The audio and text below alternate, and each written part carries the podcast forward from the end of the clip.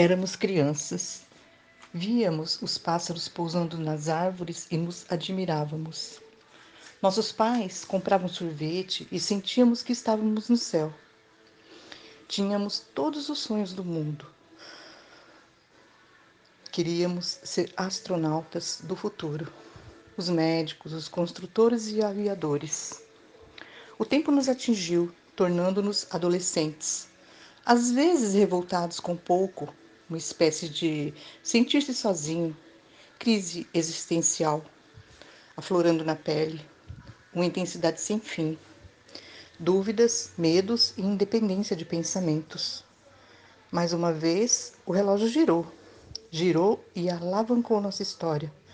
E de repente, adultos, cheios de obrigações, sonhos pela metade, muitas lutas e frustrações. Jamais imaginaríamos os golpes duros e covardes que nos atingiriam e aquela fé de voar foi se perdendo.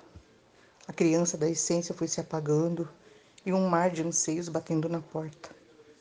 A felicidade tão almejada escorrendo pelos dedos. Vimos o tempo inteiro gente chegando, gente partindo, gente transparente e gente oculta Fomos atraídos para muitos becos. E tantas foram as vezes em que não existiram saídas, nos prostramos, sem chão, sem esperança e amargurados. A morte marcou presença em alguns momentos. Sequer entendemos que gente querida também se vai e muitas vezes nem quer ir. Mas a gente aprende que na vida as pessoas ficam o tempo necessário para aprendermos com elas.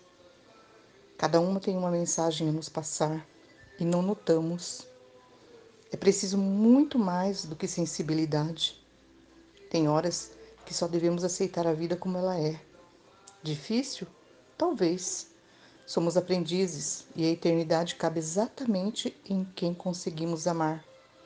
E seremos estrelas mais do que astronautas ou aviadores, seremos construtores de um jardim chamado existência.